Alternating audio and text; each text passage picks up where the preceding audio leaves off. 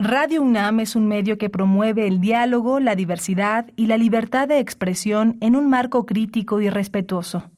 Los comentarios expresados a lo largo de su programación reflejan la opinión de quien los emite, mas no de la radiodifusora.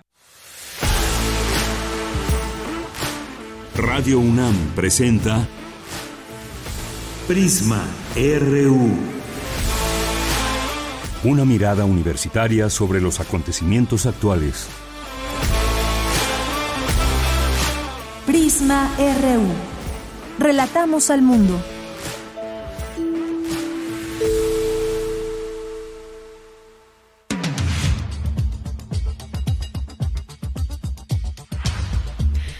Una de la tarde con cuatro minutos. Sean todas y todos ustedes bienvenidos a este espacio informativo Prisma RU de Radio UNAM. Siempre con mucho gusto les recibimos en el 96.1 de FM.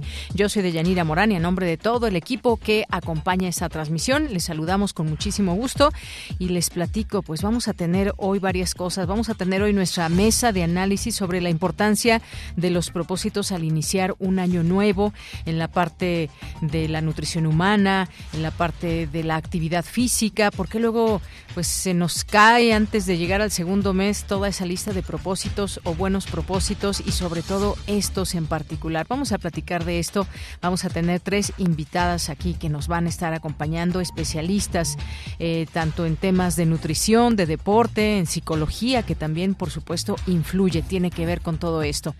Y vamos a tener también, vamos a hablar de esta marcha que ha convocado, que se ha convocado por algún algunas organizaciones eh, civiles para eh, pues eh, se habla de, ya le daré el nombre como tal, como es esta marcha, pero hablan de defender la democracia. Así que vamos a platicar de este tema con la doctora Marta Singer en un momento más.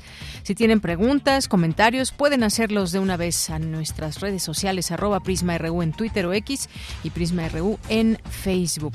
Y vamos a platicar también hoy sobre pues lo que ha pasado en las últimas los últimos días y horas también con Donald Trump que obtiene una amplia victoria en eh, los caucus de Iowa.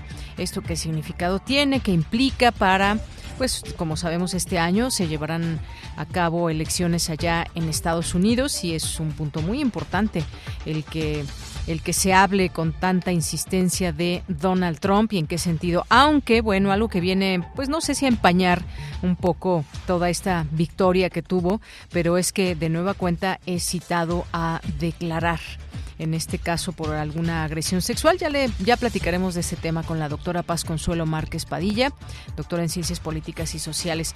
Vamos a tener también las secciones de Ciencia Real, Salud, Arte, Sustenta, Cultura y más, así que quédese aquí en Prisma RU. Desde aquí relatamos al mundo.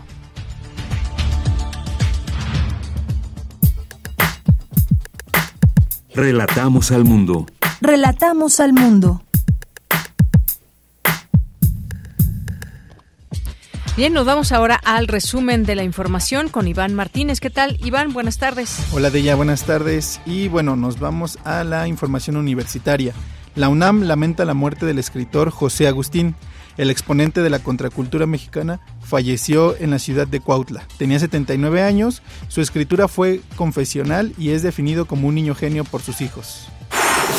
La investigación científica en México requiere de planeación más estratégica, dirigida específicamente a solucionar los grandes problemas nacionales en materia de salud, afirmó la investigadora de la Facultad de Química, Lena Ruiz Azuara.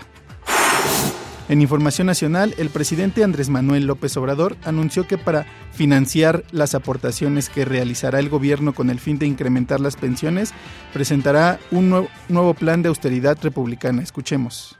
La parte que nos corresponde a nosotros la vamos a, obtener porque vamos a proponer más austeridad republicana. Porque empezamos con un plan de austeridad, nos ayudó mucho, pero eh, pensamos que todavía podemos ahorrar más. No puede haber gobierno rico con pueblo pobre. Entonces, lo que ahorremos para que no le cueste tanto el gobierno al pueblo, eh, vamos a hacer un ajuste y ese ahorro a destinarse a ese propósito. Pero además hay todavía muchas estructuras improductivas, pues todas las que crearon para proteger la corrupción, los eh, organismos autónomos que se crearon en contra de la gente, en contra del pueblo, para proteger a particulares, nacionales y extranjeros. Esa es su, su función. Entonces hay muchos ahorros.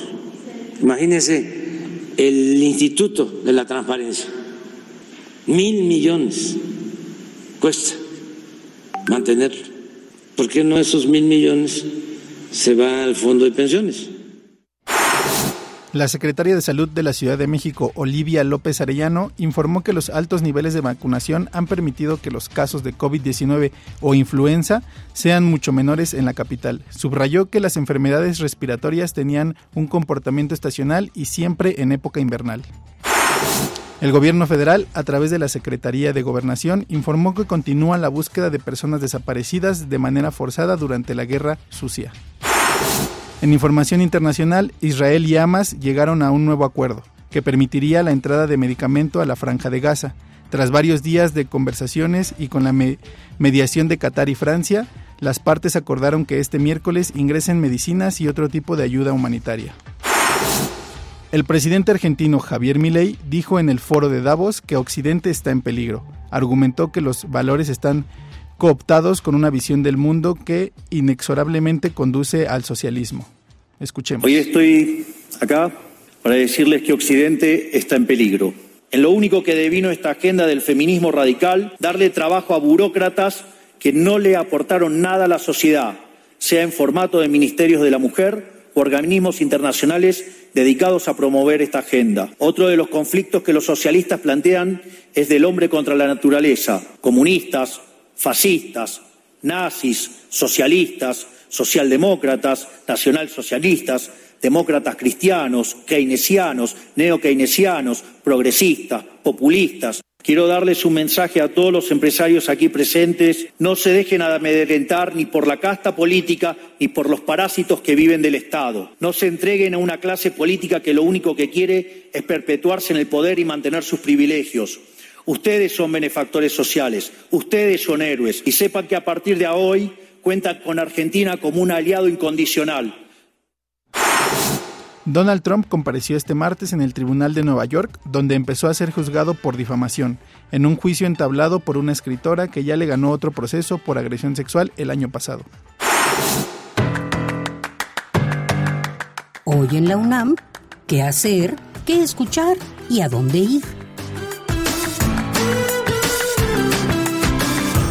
Te recomendamos el nuevo material sonoro de la serie radiofónica Espacio Académico Paunam bajo la conducción de Ernesto Medina y Sabrina Gómez Madrid. En esta ocasión nos invitan a escuchar una serie de cápsulas en las que el doctor José Luis Almanza Morales, investigador de la Dirección General de Bibliotecas de la UNAM, nos habla sobre el tema La evolución del área de bibliotecas y de la información de la UNAM.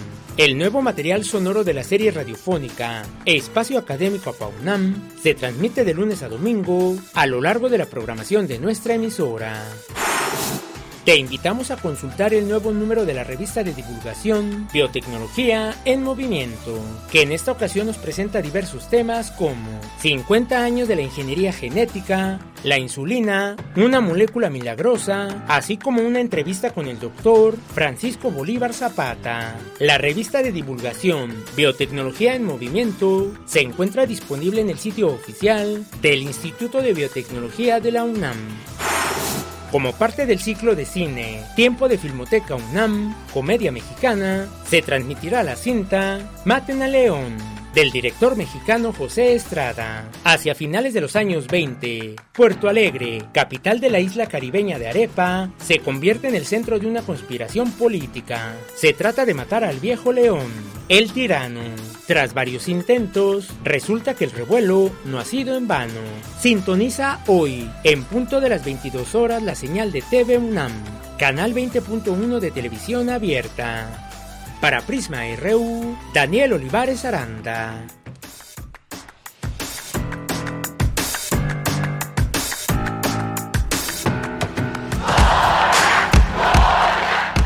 Campus RU.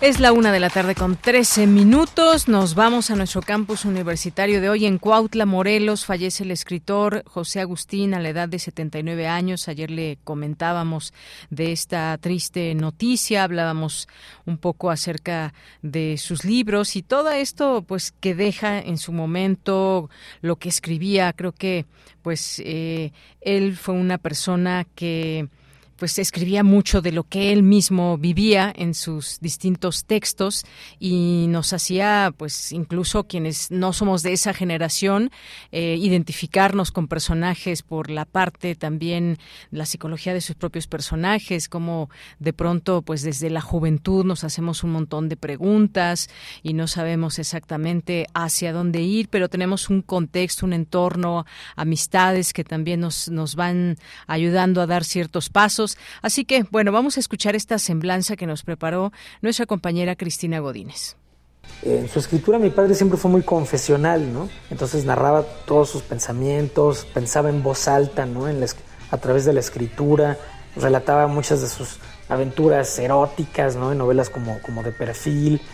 Yo creo que se podría catalogar a mi jefe como un niño genio que tenía un gran intelecto, una, una memoria superdotada y que hizo lo que pudo con esos superpoderes que la vida le dio.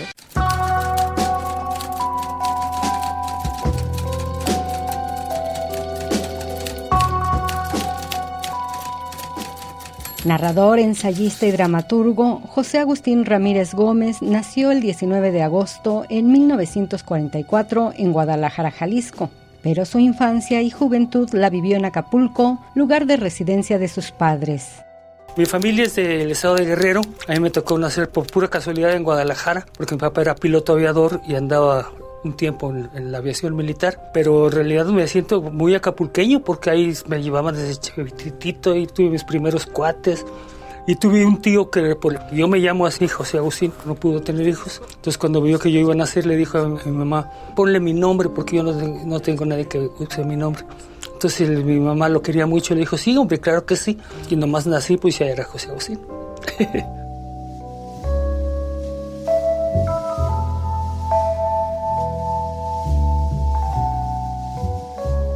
Estudió letras clásicas en la Facultad de Filosofía y Letras y Dirección en el Centro de Estudios Cinematográficos de la UNAM. También participó en el taller literario de Juan José Arreola.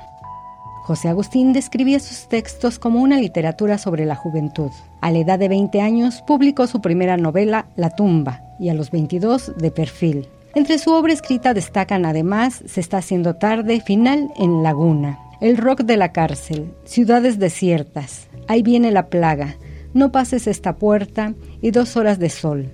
Entre 1990 y 1998 publicó los tres tomos de su tragicomedia mexicana. Yo escribía muchísimo, escribía en todas partes, en la sala, en el comedor, en donde se pudiera.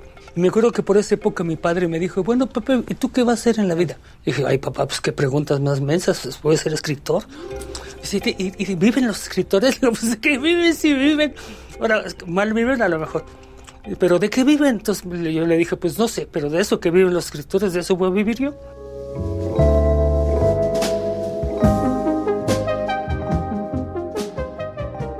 Al lado de Gustavo Sainz, Parménides García Saldaña y Jesús Luis Benítez, formó parte de una corriente o movimiento considerado renovador en el ámbito literario nacional. Margot Glantz bautizó a esa estética como literatura de la onda al compilar y prologar una antología de autores cuyas edades fluctuaban entre 20 y 33 años. Sin embargo, José Agustín siempre rechazó ese nombre. Nuestras novelas empezaron a hablar de la vida tal cual era, al grado tal de que mucha gente consideraba que eran intrascendentes, porque estaban hablando de cosas que se podían ver en cualquier circunstancia. Pero eh, la verdad es que nos interesaba mucho lo que estaba ocurriendo. Eh, eh, no queríamos hacer documentos sociológicos de la época, pero sí tratar de capturar la esencia.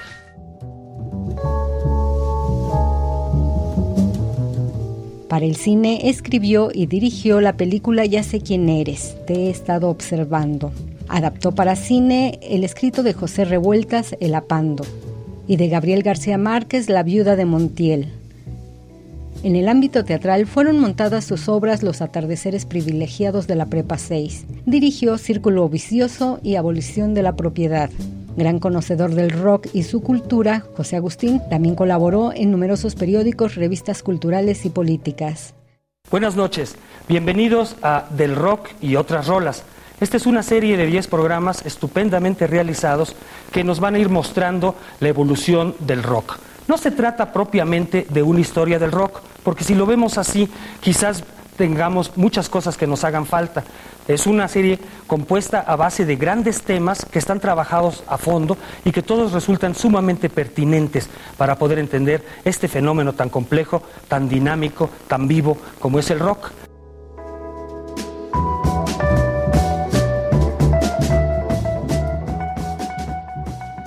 A lo largo de su vida recibió distintos reconocimientos como el Premio Latinoamericano de Narrativa Colima, el Nacional de Literatura Juan Ruiz de Alarcón, el Premio Nacional de Ciencias y Artes 2011 en Lingüística y Literatura y la Medalla Bellas Artes.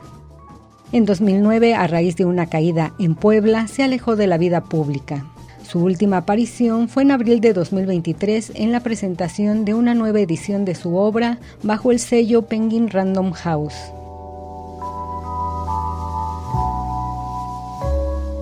Nuestra casa de estudios le rendirá homenaje a lo largo de este 2024 y será uno de los personajes centrales en la fiesta del libro y la rosa durante la tercera semana de abril. Para Radio UNAM, Cristina Godínez.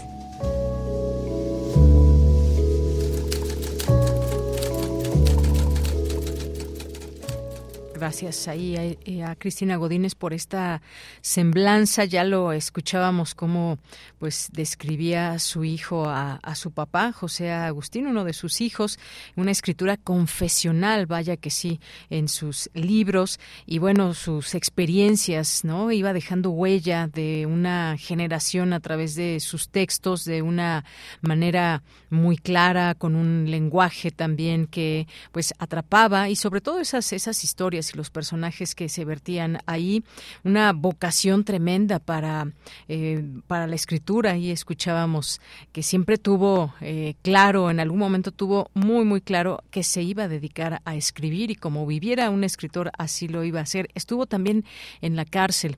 Él, pues, bien, le gustaba mucho escribir, le gustaba mucho también la música y de repente, pues, también habla de esta parte donde llegó a probar las drogas y algo que, pues, desafortunadamente lo llevó a llevó a prisión.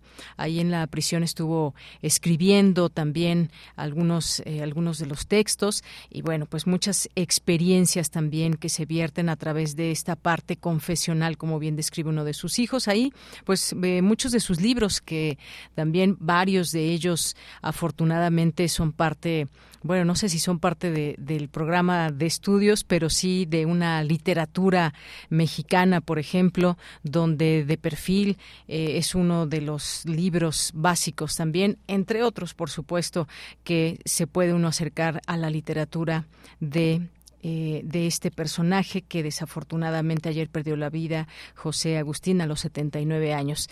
Bien, pues continuamos. Prisma RU. Relatamos al mundo. Una de la tarde con 22 minutos. Bueno, eh, hay una marcha que se convoca, eh, una marcha por nuestra democracia. Organizaciones civiles que se agrupan en Unidos dieron a conocer esta movilización que se llevará a cabo de manera simultánea en las principales ciudades del país, como en otro momento ya lo han hecho, esta llamada Marea Rosa. En, en primera, las primeras manifestaciones que hubo fue para defender al INE. Y bueno, pues ahora en defensa o marcha por nuestra democracia. Hablemos del tema, ya está en la línea telefónica la doctora Marta Singer. Ella es doctora en Ciencias Políticas y Sociales, maestra en Ciencia Política y licenciada en Sociología por la UNAM, con especialización en Derecho Constitucional por el Centro de Estudios Constitucionales Madrid, España, profesora e investigadora de la Facultad de Ciencias Políticas y Sociales de la UNAM. Doctora Singer, muy buenas tardes. ¿Qué tal? ¿Cómo están? Muy buenas tardes y gracias por la invitación. Gracias, doctora. Eh, pues yo creo que en principio podremos preguntarnos, ¿en este momento se ve que exista o hay un riesgo eh, en contra de la democracia en nuestro país? Pues yo creo que no. Eh, creo que es un momento muy interesante el que se está viviendo porque estamos pues justamente en medio de eh, un proceso electoral en donde vamos a poder elegir y decidir eh, quiénes como sociedad eh, queremos que sea nuestro gobierno y no solamente en la presidencia de la República, sino también quienes ocuparán los espacios de representación eh, distintos en las arenas diferentes que tenemos en eh, nuestra república, el Congreso, las senadoras, senadores, diputados, diputadas, eh, a nivel eh, municipal, en los ayuntamientos, en la Ciudad de México. Hay mucho por elegir y creo que es un momento muy importante eh, para el diálogo, el debate, para que eh, las ideas circulen, se discutan, la gente se agrupe, eh, exprese sus intereses y bueno, pues eh, tenemos un, un, un, espacio en este proceso electoral, eh, pues muy curioso, ¿no? Uh -huh. digamos que eh, los partidos políticos en México, a diferencia de lo que ha ocurrido en otras partes del mundo, han limitado de manera muy eh, importante el ejercicio de la política para la ciudadanía, la han eh, pues de alguna manera limitado a, a, lo que los partidos como organizaciones eh, hacen o pueden hacer o dejar de hacer.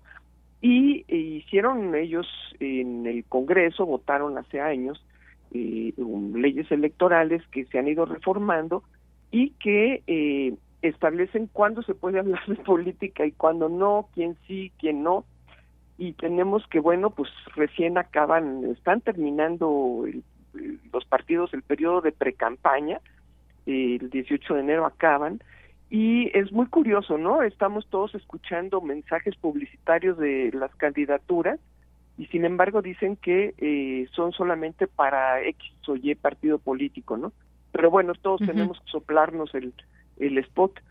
Y luego, bueno, a partir del 19 de enero, se abre una, una locura que es algo que se llama intercampaña, que es un periodo en el que eh, los eh, partidos políticos pueden difundir sus ideas y sus eh, convicciones, sus programas, eh, pero que no pueden hablar de candidaturas y donde los candidatos y las candidatas no pueden hacer llamados a votar uh -huh. y donde, eh, pues, quién sabe que, que, que entiendan por política quienes hicieron estas leyes. Y entonces, bueno, pues ese es el marco de nuestra democracia.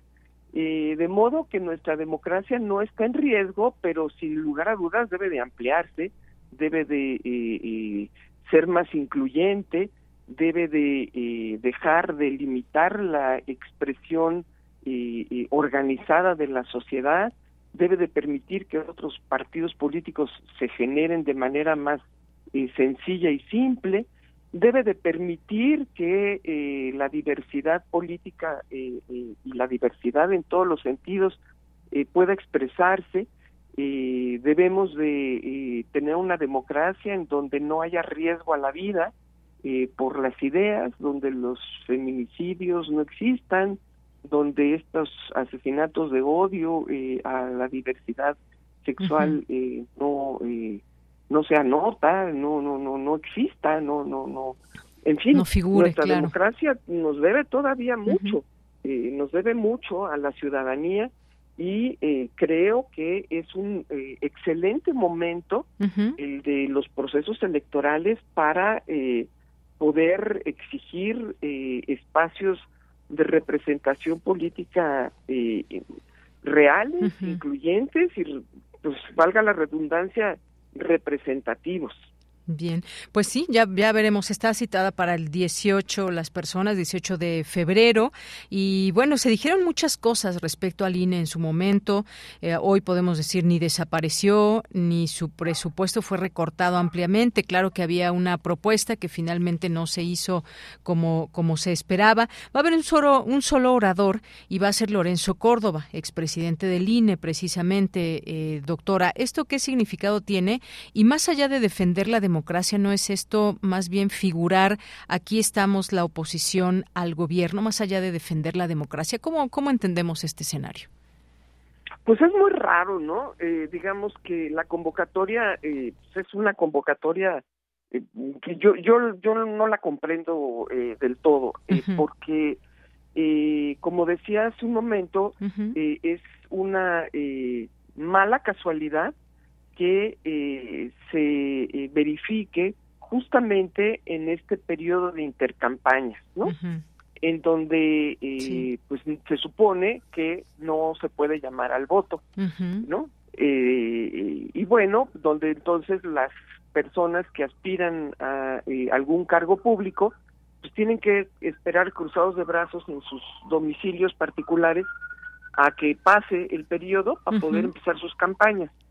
Entonces, bueno, cualquier cualquier evento que ocurra en ese periodo entre el 19 de enero y el 29 de febrero, pues puede ser visto como un momento para hacer campaña, ¿no? eh, violentando o dándole la vuelta o eh, aprovechando lo que la ley no dice o dice. Sí. Eh, por otro lado, este frente es un frente eh, que tampoco coincide o no ha mostrado su coincidencia eh, con, eh, pues, de, alguna manera con Xochitl Galvez, porque ella ha sido acogida por unos partidos políticos que la han lanzado como su precandidata en el periodo de precampaña y pues que seguramente empezará a hacer su campaña el día primero de marzo cuando cuando eso se pueda. Claro. Pero yo no sé si estas organizaciones van a eh, eh, traducirse en eh, parte de los partidos políticos que apoyan a esa candidata o van a aportar recursos físicos eh, económicos, eh, humanos o de qué tipo, eh, ideas para esa campaña, no, no lo han hecho, no, no han dicho abiertamente somos nosotros este, apoyadores de Xochitl Galvez, la marcha no es para ella, es muy raro, o sea, no se entiende cuál es el sentido, cuál es la demanda de la marcha. Y luego, bueno, pues eh, claro, eh, cualquiera tiene eh, derecho a, a, a, la libertad, pues de ejercer la libertad de expresión y de expresarse políticamente. Yo creo que evidentemente Lorenzo Córdoba es un personaje muy importante en la vida política nacional y pues tiene toda la libertad, el derecho de expresar sus ideas y de ser un orador en un evento de la magnitud que lo va a hacer. Y seguramente eh, pues estarán midiendo fuerzas como eh, oposición están en toda su eh, derecho de hacerlo. Eh, pero si es un poco extraño no sabemos si la gente que ahí se junte va a votar por la coalición electoral que tampoco va a ir como coalición eh, completa para todos los cargos que van a estar en disputa.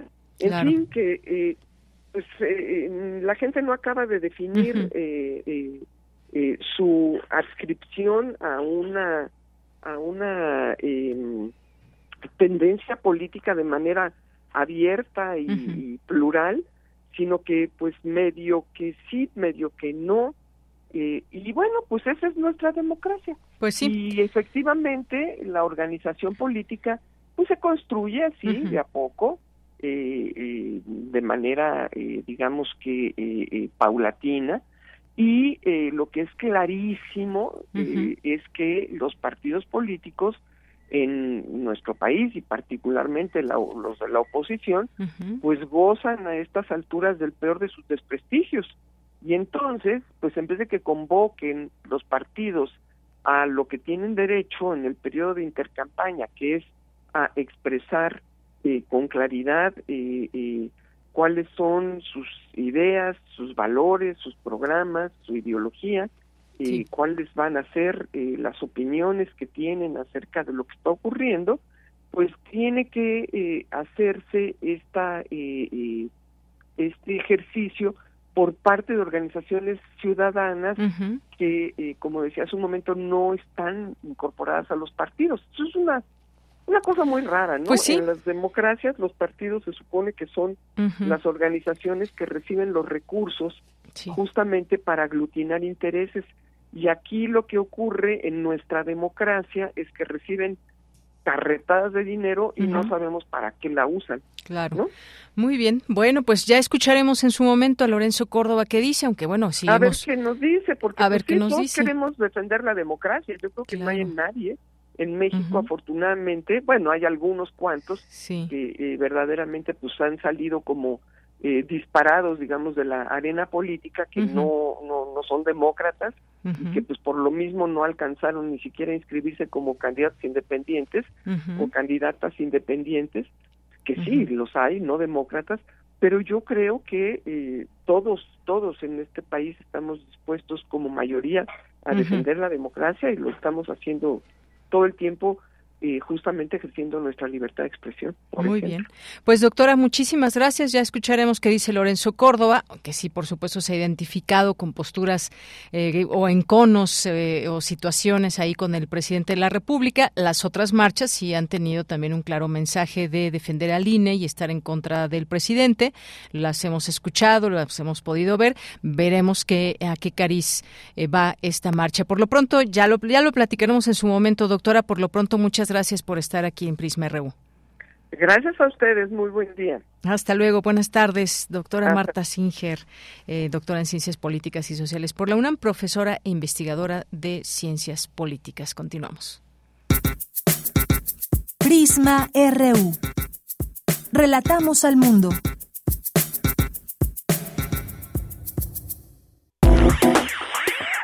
Queremos escuchar tu voz. Síguenos en nuestras redes sociales. En Facebook como Prisma RU y en Twitter como arroba PrismaRU.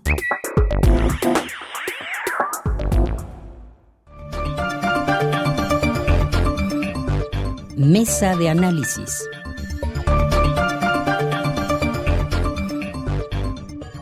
No, pues ya tenemos aquí a nuestras invitadas. Antes vamos a escuchar esta nota introductoria de mi compañero Emiliano Tobar.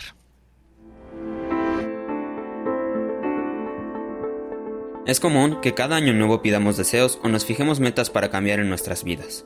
Pero ¿cuál es la probabilidad de que se cumplan estos propósitos o deseos? Eso dependerá de la factibilidad y de la decisión. La relación entre lo probable y lo que estás dispuesto a hacer. Según la revista Forbes Health, en 2024 los propósitos de Año Nuevo más populares fueron mejorar el estado de salud, las finanzas, la dieta y bajar de peso. Misma fuente ha revelado que en promedio la mayoría de las personas dejan a un lado estas metas de Año Nuevo después del segundo viernes de enero.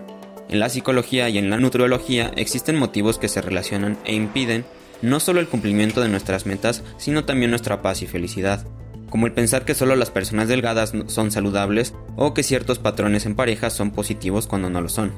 Actualmente, gracias a las redes sociales se distribuyen millones de mensajes de violencia simbólica que determinan cuál debería ser un cuerpo perfecto y cómo deberían todos alcanzar una salud ideal. La imposición de normas culturales y la reproducción de estos mensajes merman la motivación de aquellos que desean cambiar, reduciendo así el porcentaje de gente que cumple sus metas cada año nuevo. La imposición de normas culturales y la reproducción de estos mensajes merman la motivación de aquellos que desean cambiar, reduciendo así el porcentaje de gente que cumple sus metas cada año nuevo. A continuación, tendremos una mesa de análisis con tres especialistas en el tema para entender más sobre este fenómeno. Bien, pues ya estamos aquí en esta mesa de análisis, la importancia de los propósitos al iniciar el año nuevo, también eh, pues momentos importantes que se abren en la vida de las personas y que empezamos de pronto muy bien con todas estas expectativas de lograr tener una buena dieta, de hacer ejercicio y de repente pues ya comenzó el año y vamos abandonando abandonando estas buenas prácticas, diríamos, y luego caemos en pues seguir con la vida cotidiana y, de pronto pues dónde queda todo esto. Vamos a analizarlo, qué es lo que nos detiene para cumplir nuestras nuestras metas y propósitos y visto desde el ámbito de la nutrición, de, de la actividad física, el deporte y la psicología. Les quiero presentar a la licenciada Miriam Ruiz, ella es licenciada en nutrición humana por la UAM Xochimilco, maestra en ciencias del ejercicio y el deporte por por parte de la Universidad Pablo de Olavide en España, académica del Centro de Estudios del Deporte en la UNAM, que pertenece a la Dirección General del Deporte Universitario. Licenciada Miriam, buenas tardes. Hola, ¿qué tal? ¿Cómo estás? Eh, muy buenas tardes de Yanira y sobre todo un gran saludo a tus radioescuchas. Gracias. Y está también Priscila Ruelas, es licenciada en Nutrición Humana por la UAM Xochimilco, integrante de la Federación Mexicana de Diabetes, 15 años de experiencia en tratamiento de diabetes y enfermedades crónico-degenerativas, más de 17 años de experiencia en manejo de sobrepeso y obesidad. Bienvenida. Muchísimas gracias. Buenas tardes. Buenas tardes. Y Diana Arriaga Marín, licenciada en Psicología por el Centro Universitario Emanuel Kant, maestría en Terapia Familiar Sistémica por el Instituto de la Familia IFAC, cuenta con varios cursos como parejas patológicas, por qué amamos a quien nos daña y herramientas psicológicas frente a las adicciones y la codependencia. ¿Qué tal? Hola, mucho gusto. Buenas tardes. Bien, pues vamos a vamos a empezar. La primera pregunta sería, pues, ¿por qué eh, por qué se nos abren estas posibilidades frente a un año nuevo y de pronto, pues, vamos en el camino y algo pasa. Primero, la importancia de los propósitos y en este caso específicamente estamos hablando de la nutrición, de llevar una, una buena dieta y de hacer ejercicio, una práctica deportiva. Bueno, eh, para empezar, a mí me gustaría remontarme un poco para que se entienda esa situación de querer hacer esos propósitos y por qué no los cumplimos. Me gustaría comentar que todas esas eh, rituales que nosotros hacemos cada vez que comienza el año obedecen también a esas fiestas paganas europeas, principalmente a las fiestas celtas. Em, correspondían, por ejemplo, a esas fiestas de las cosechas, donde, por ejemplo, en marzo y en abril se hacía obviamente el sembradío de ciertas hortalizas. En verano se obtenía todo lo que era el producto de esa cosecha y pues la gente se preparaba para poder eh, tener de alguna manera asegurar la alimentación el próximo año. Entonces, una de las cosas que pasaba es que la vida era muy difícil, era una cuestión de incertidumbre. La mortalidad y la natalidad, la mortalidad era muy elevada y la natalidad pues obviamente había muchos niños que morían. Entonces eso causaba mucho miedo, causaba incertidumbre y entonces se hacían ciertos rituales para poder asegurar esa bienaventuranza. Entonces pues estaba esa cuestión pues de tener comida, de poder tener salud, de poder tener fortuna y entonces se ha vuelto, digamos, una cuestión de sincretismo social, de sincretismo cultural, el hecho de hacer el propósito y romperlo. Es algo que ya socialmente está aceptable, porque se hace siempre cada año, pero no se toman en consideración ese tipo de conciencia o el trabajo profundo que se tiene que hacer para, para hacer ese cambio, ¿no? Entonces me gustaría, bueno, platicar con, en ese sentido como una pequeña introducción y, bueno, dar pie también a, las, a nuestras compañeras para que entonces después platiquemos cuáles son esas eh, estrategias que podemos hacer para que ahora sí podamos cumplir estos propósitos. Claro, muchas gracias, gracias Miriam Ruiz. Y bueno, Diana Arriaga, eh, ¿por qué de pronto nos perdemos en esto? ¿Por qué iniciamos con buena, con un buen propósito, que terminamos abandonándolo? Eh, no se, no se nos da el que vayamos a tener una buena alimentación y un cuerpo sano, nada más porque sí. Hay que procurarlo, pero ¿Cómo es que se va perdiendo esto? Claro, por supuesto. Muchas gracias. Pues cuando estamos hablando de un año nuevo, hablamos de una motivación donde queremos hacer muchas cosas y generalmente planteamos expectativas, ¿no? Y tenemos, pareciera que muy claro lo que queremos hacer, a dónde queremos llegar. Sin embargo, conforme van pasando los meses, eh, yo creo que de los tres, cuatro primeros meses la gente va como muy aplicada en la dieta, en su alimentación, en el ejercicio. Pero conforme va pasando el tiempo, eh, a lo mejor si no se va logrando el peso que uno quiere, pues entonces es como de esto, algo no está funcionando. Y entonces vamos perdiendo la motivación con la que iniciamos. Y ahí también pues tiene mucho que ver con estos propósitos y que a veces nos vamos generando tal vez expectativas como muy altas y eso a su vez nos va generando estrés, ansiedad y entonces a su vez también nos va generando esta desilusión de pensar no lo estoy haciendo, no lo estoy logrando y entonces vamos abandonando, vamos abandonando no de una manera no tan consciente, ¿no? Sino simplemente es, pues esto no funciona para mí y lo abandono, ¿no?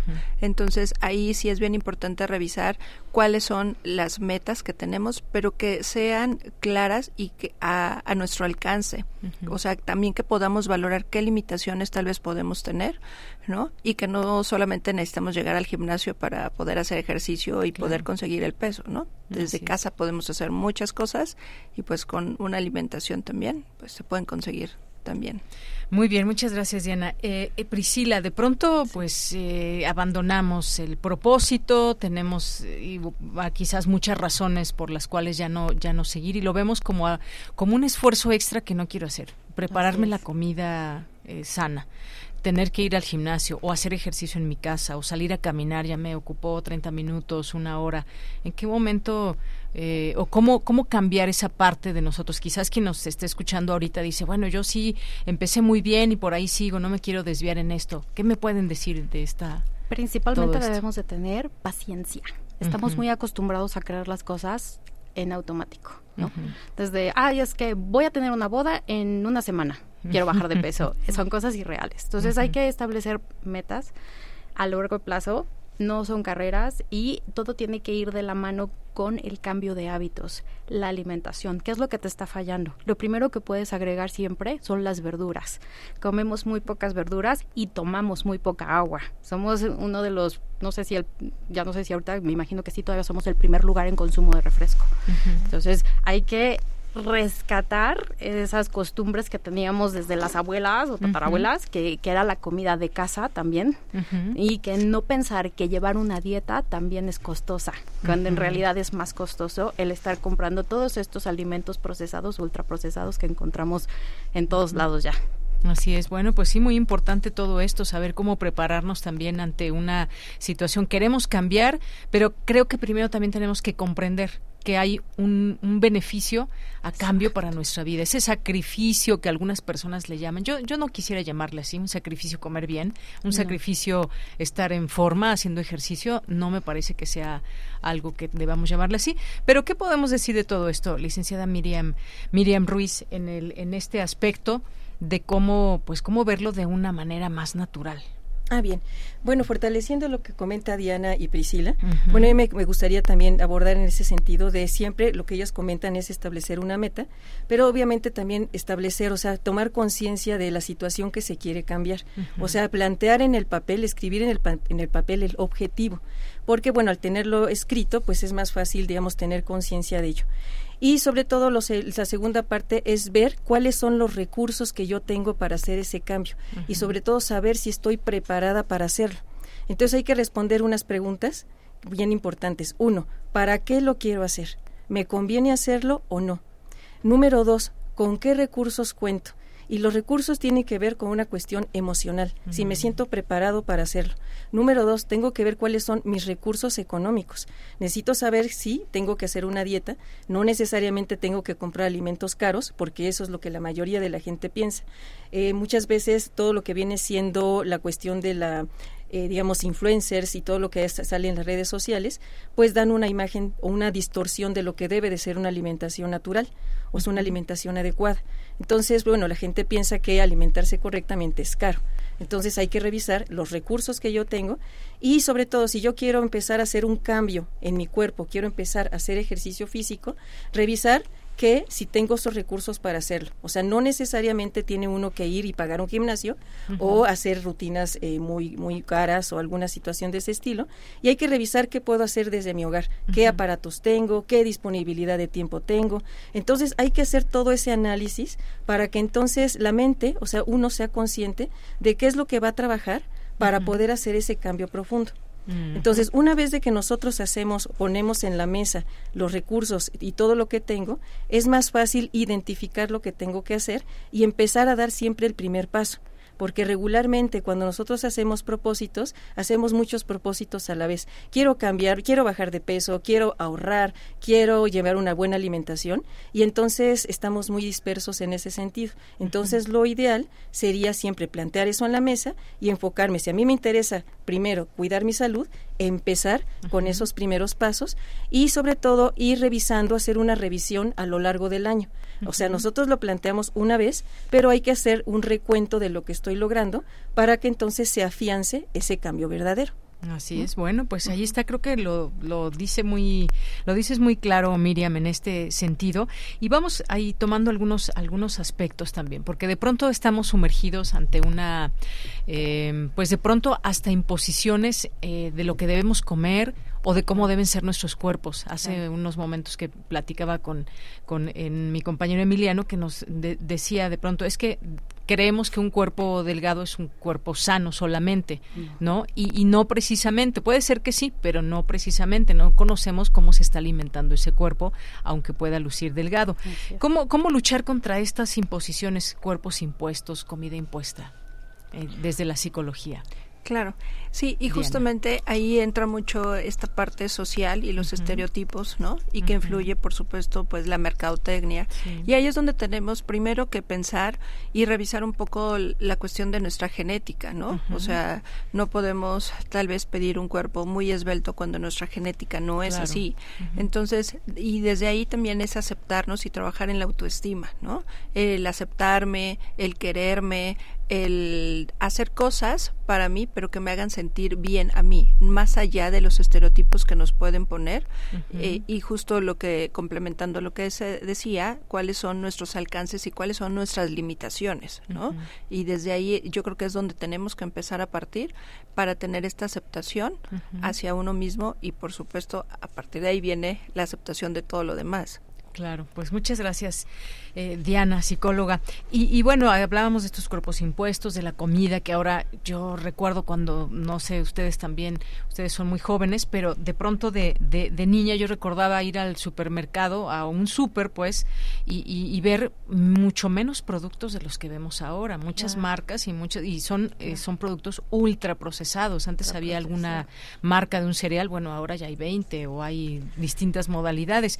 E incluso ahora pues se habla, y algunos dicen, es que es, es moda de los que son veganos o se vuelven al vegetarianismo. ¿Esto qué tanto es, eh, es eh, importante también? ¿O, o cómo, cómo lo ve ¿Cómo lo ves, Priscila? Una de las partes importantes que tú abarcabas del, supermercado, yo lo que he notado a través de estos años es de que ya las industrias utilizan los azúcares que son procesados. Eso es lo que nos está dañando y lo que hoy en día en consulta tengo más es un síndrome metabólico que es derivado también de estos azúcares procesados. El que es más utilizado aquí y en la mayoría de los países primermundistas es el jarabe de alta fructosa.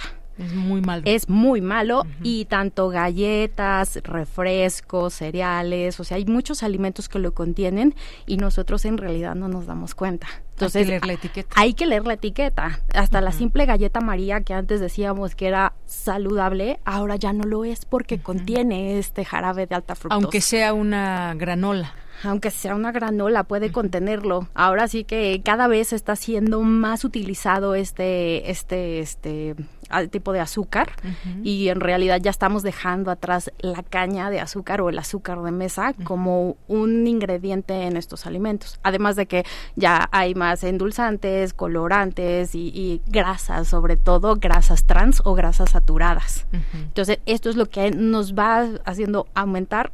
comemos a lo mejor poco, en, en, porción, pero en calorías va siendo más del doble que de lo que necesitamos.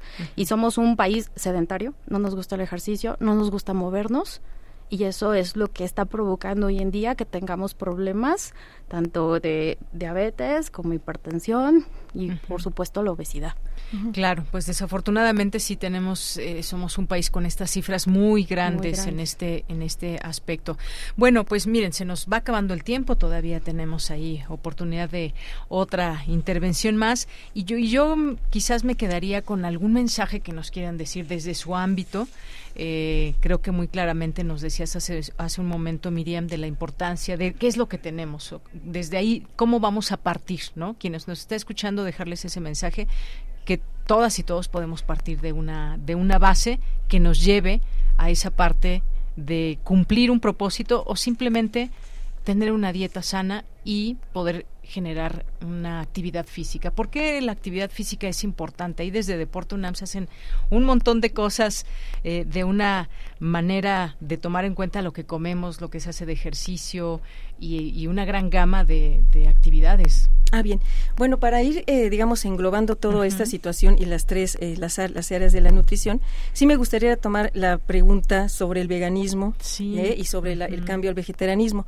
Mira, lo que pasa es que hay una gran industria de mercadotecnia que está haciendo que, por ejemplo, todo lo que tenga que ver con algunos productos industrializados o los sustitutos de carne estén, por ejemplo, orientados a que la gente lo pueda consumir y para eso se utiliza la ayuda de los influencers. Lo que pasa es que ser vegano ahora o llevar una alimentación vegetariana tiene que ver también con un estatus social elevado. Mm. porque se da la idea de que esos alimentos son chic, que tienen cierta, se ven bonitos, o sea, que solamente la gente delgada y guapa los puede comprar. Y entonces por eso es que hay todo un trabajo de mercadotecnia para ir enfocándose en esas áreas. Indudablemente llevar una alimentación digamos, basada en plantas, que así me gusta llamarle, porque, bueno, obviamente estamos ahí eh, incluyendo muchísimos grupos de alimentos, estamos incluyendo las frutas, estamos incluyendo las verduras y estamos incluyendo otros productos, digamos, de origen animal, pero en pequeñas cantidades. La dieta nos va a ayudar a dar una gran cantidad de antioxidantes y, sobre todo, la alimentación tiene que verse como que también tiene principios activos que van a incidir en el metabolismo celular, ¿no? Esa es una parte. Ahora, recordemos que la alimentación saludable no solamente tiene que verse para bajar de peso, sino la misma alimentación va a contribuir a que nuestro cuerpo funcione de cierta manera y el ejercicio físico debe de verse de esa forma. Es decir, el ejercicio no debe de verse solamente como una herramienta para bajar de peso. El mismo ejercicio va, cuando nosotros hacemos ejercicio, se producen en nuestro cuerpo sustancias bioquímicas de protección o se maneja, o se producen antioxidantes que van a combatir al estrés oxidativo. Mm. Entonces, el ejercicio es una herramienta para mejorar, por ejemplo, el metabolismo del músculo, el metabolismo hepático y sobre todo el metabolismo renal.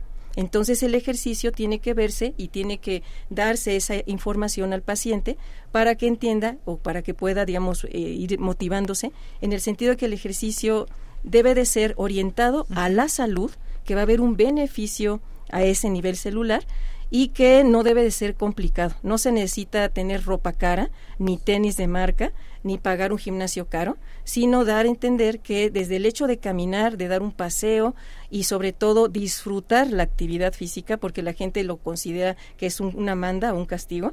Entonces disfrutar la actividad física, verlo de forma natural como parte de la vida.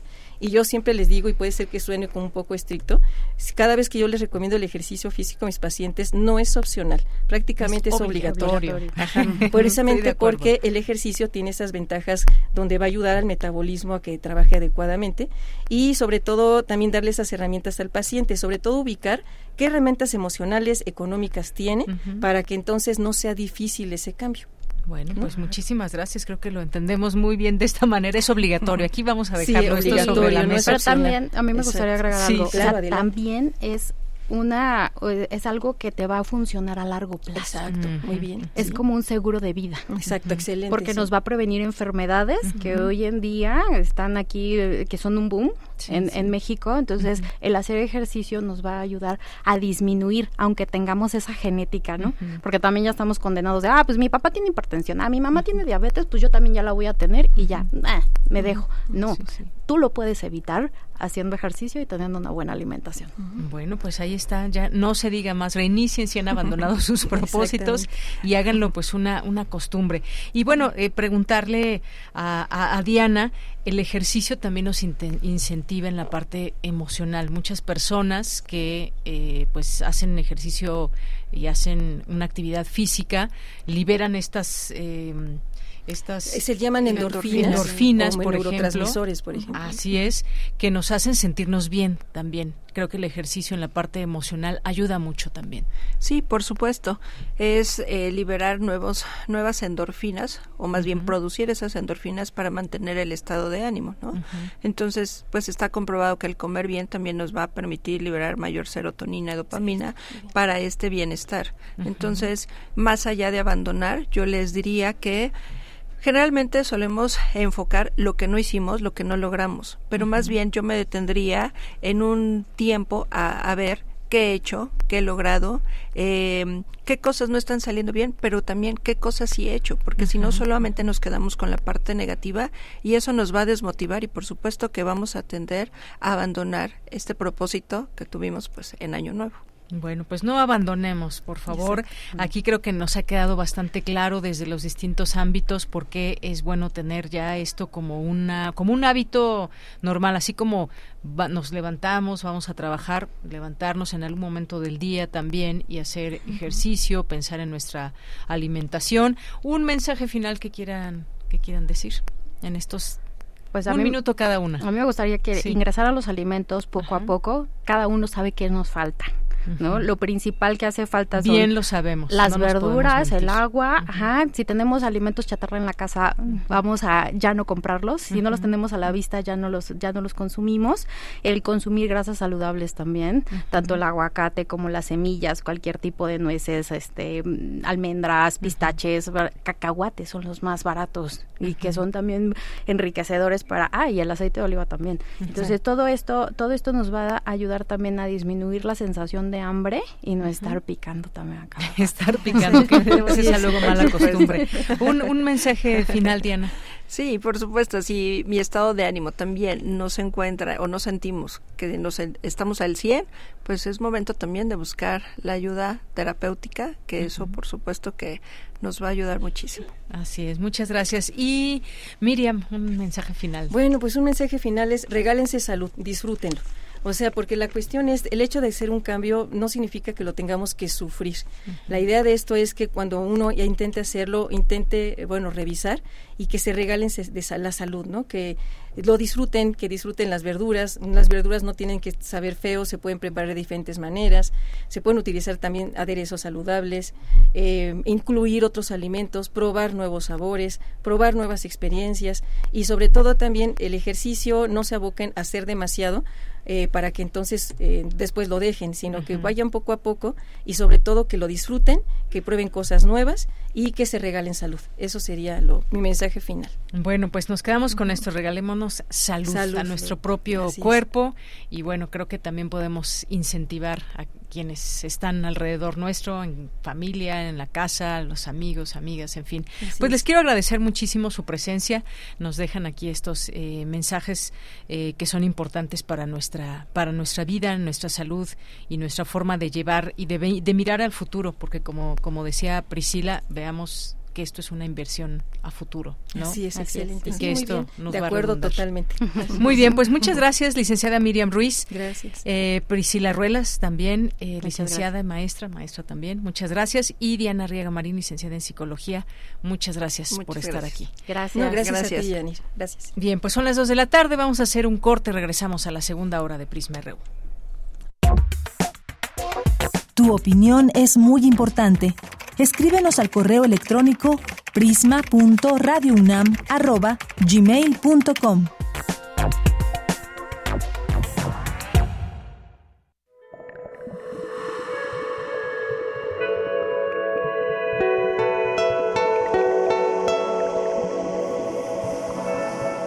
Escuchas Radio UNAM.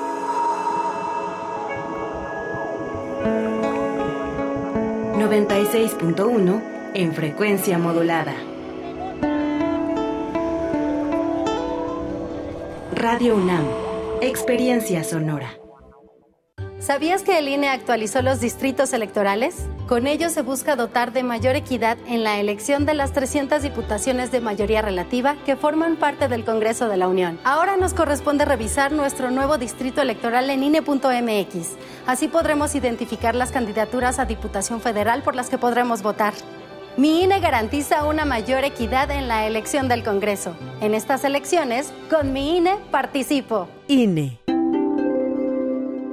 ¿Sabías que la Ciudad de México cuenta con una fiscalía especializada para la atención de delitos electorales? La FEPADE es la autoridad encargada de procurar justicia en materia penal electoral. Previene, investiga y persigue delitos electorales. Si eres víctima o testigo de un delito, denuncia al 800 133 7233 www.denunciadigital.cdmx.gov.mx o en cualquier agencia del Ministerio Público. Fiscalía especializada para la atención de delitos electorales de la Ciudad de México. Denunciar es prevenir.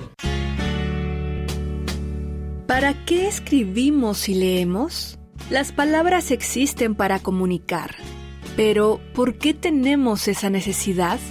Las hojas se pueden llenar con reflexiones sobre el mundo en el que tenemos que vivir, más por fuerza que por elección. Esa es la tragicomedia mexicana con críticas sobre aquello que no nos parece del mismo o con retratos de nuestras vivencias en él o de la música que oímos en él. Que viva el rock, por cierto.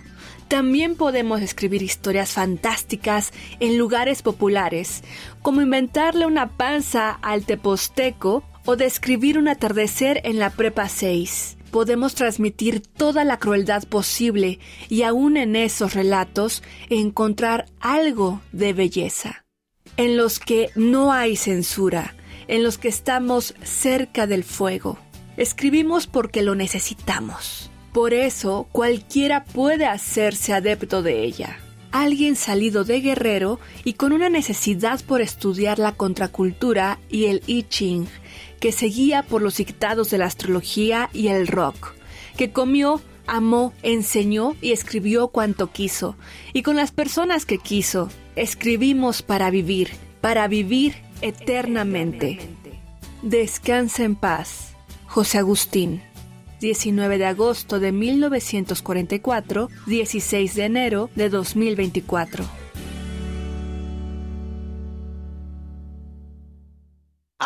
Ahí viene la cuarta transformación, con este ritmo que está sabrosón, unidos en una revolución que mi México lindo merece hoy.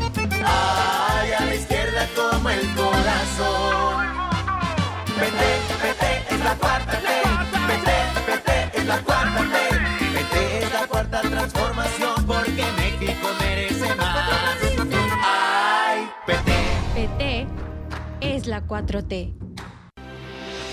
Con los gobiernos de Morena en la Ciudad de México, la esperanza avanza. Ahora tenemos un transporte público digno y de calidad que llega a quienes más lo necesitan. Más de 1.2 millones de estudiantes de preescolar a secundaria pública tienen una beca. Somos la ciudad más conectada del mundo. Se construyeron tres nuevos hospitales y se redujeron los delitos de alto impacto en un 58%. Con la cuarta transformación hay bienestar en cada rincón. Morena, la esperanza de la Ciudad de México. Queremos escuchar tu voz. Síguenos en nuestras redes sociales. En Facebook como Prisma RU y en Twitter como arroba PrismaRU.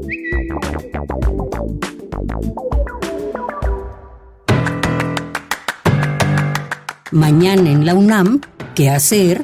¿Qué escuchar? ¿Y a dónde ir?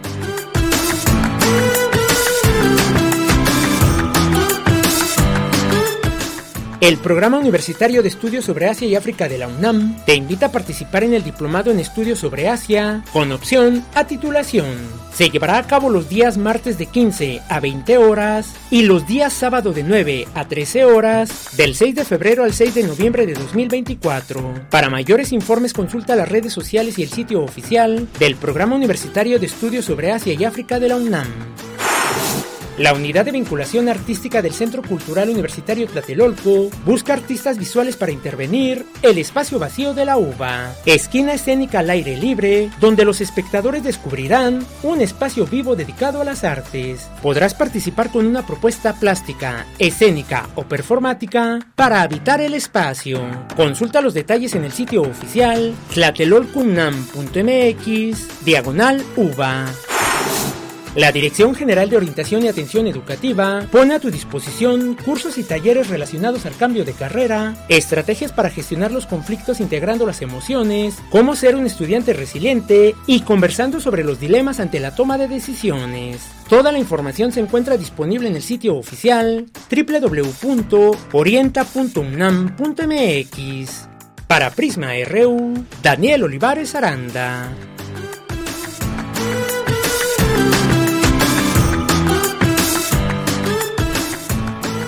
Estamos de regreso, dos de la tarde con seis minutos. Gracias por continuar en la sintonía del 96.1 de FM y en www.radio.unam.mx también nos pueden escuchar otra vez de, a través de alguna de las plataformas para escuchar radio. Háganse presentes de donde nos escuchen, nos escuchan, levanten la mano, nos escuchan de la Ciudad de México, de algún estado de la República Mexicana, en algún otro sitio, en algún otro país. Díganos de dónde nos están escuchando y mientras tanto, pues vamos leyendo en este momento también algunos de sus comentarios que nos han hecho llegar. Y bueno, pues en esta segunda hora tenemos muchas cosas. Quédense aquí y vayan mandándonos estas imágenes que nos algunos de ustedes nos hacen llegar, algunos comentarios sobre las entrevistas que aquí transmitimos. Y bueno, pues muchos saludos a Jorge Fra, que está ya por aquí. Gracias también a Javier Flores, a Carmen Valencia, Lorenzo Sánchez también. Gracias. Eh, Javier Flores nos dice, eh, grandísimos mesa de análisis de la salud. Un punto muy grande es la tecnología del celular actualmente, como es un tipo de sedentarismo para toda la población. Antes nuestros juegos eran de mucho movimiento físico. Sí, toda la razón, Javier Flores. Antes salíamos o por lo menos estábamos jugando a las traes, ¿se acuerdan? O a las escondidillas y de pronto pues teníamos que salir corriendo para salvarnos o muchos otros juegos. Pero sí, ahora los teléfonos celulares, las tabletas, todo esto pues nos hace que estemos con más sedentarismo. Si, si ponen en manos de un de un joven o de un niño un celular, se pueden pasar horas completas, horas completas viendo el celular sin hacer una actividad física y esto repercute también en la salud y, sobre todo también ahora se han visto casos donde pues el cuello, la espalda, las posturas que se van adquiriendo pues no son no son las mejores y son desafortunadamente por el sedentarismo o una sola postura durante mucho tiempo, aunque sea incómoda mientras se vean los videos. Gracias, Javier. Lorenzo Sánchez nos dice de verdad la derecha fascista es cara dura y eh, dice aquí decía el maestro Tomás Mojarro cuál democracia hay muchas hay muchas. Intentemos cuidar nuestra salud un abrazo Lorenzo Sánchez.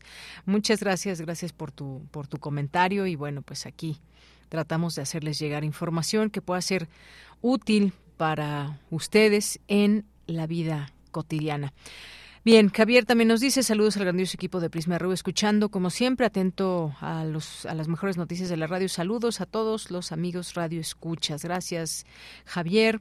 Eh, Iván Segura, Alfredo Jiménez Lagar también nos dice aquí, eh, pero su democracia no es la misma que la nuestra, es más su democracia ni democracia es.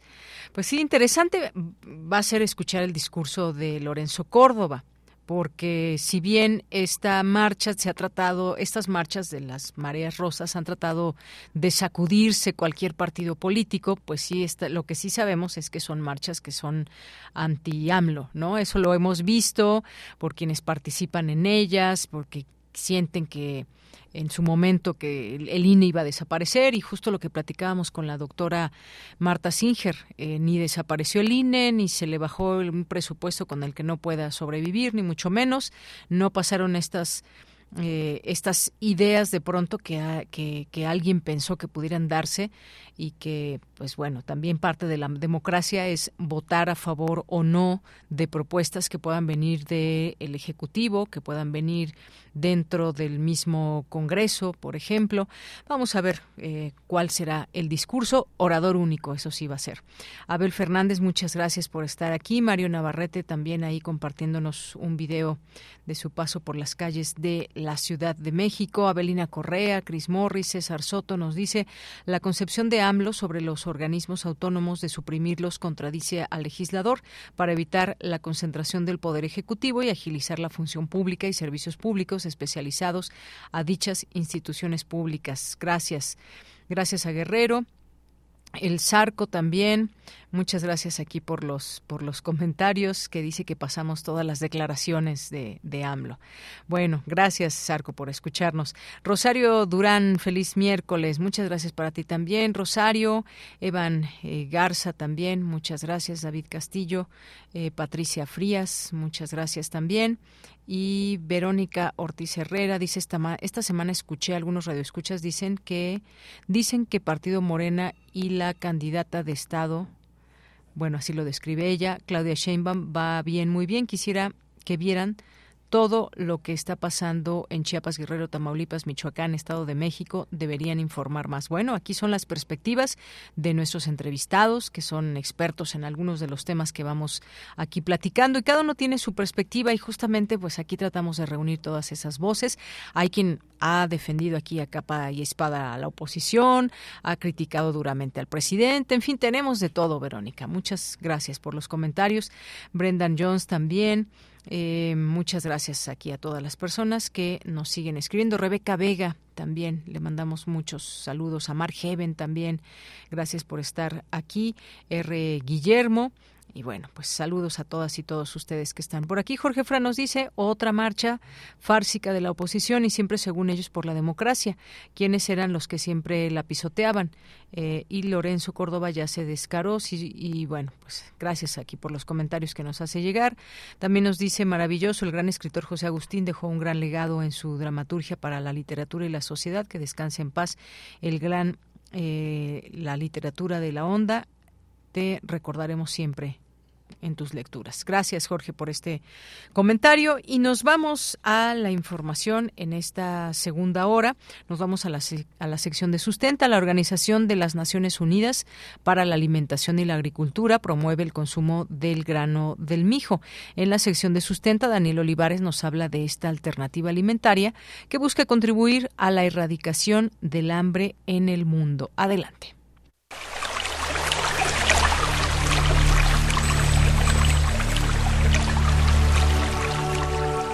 Sustenta, sustenta.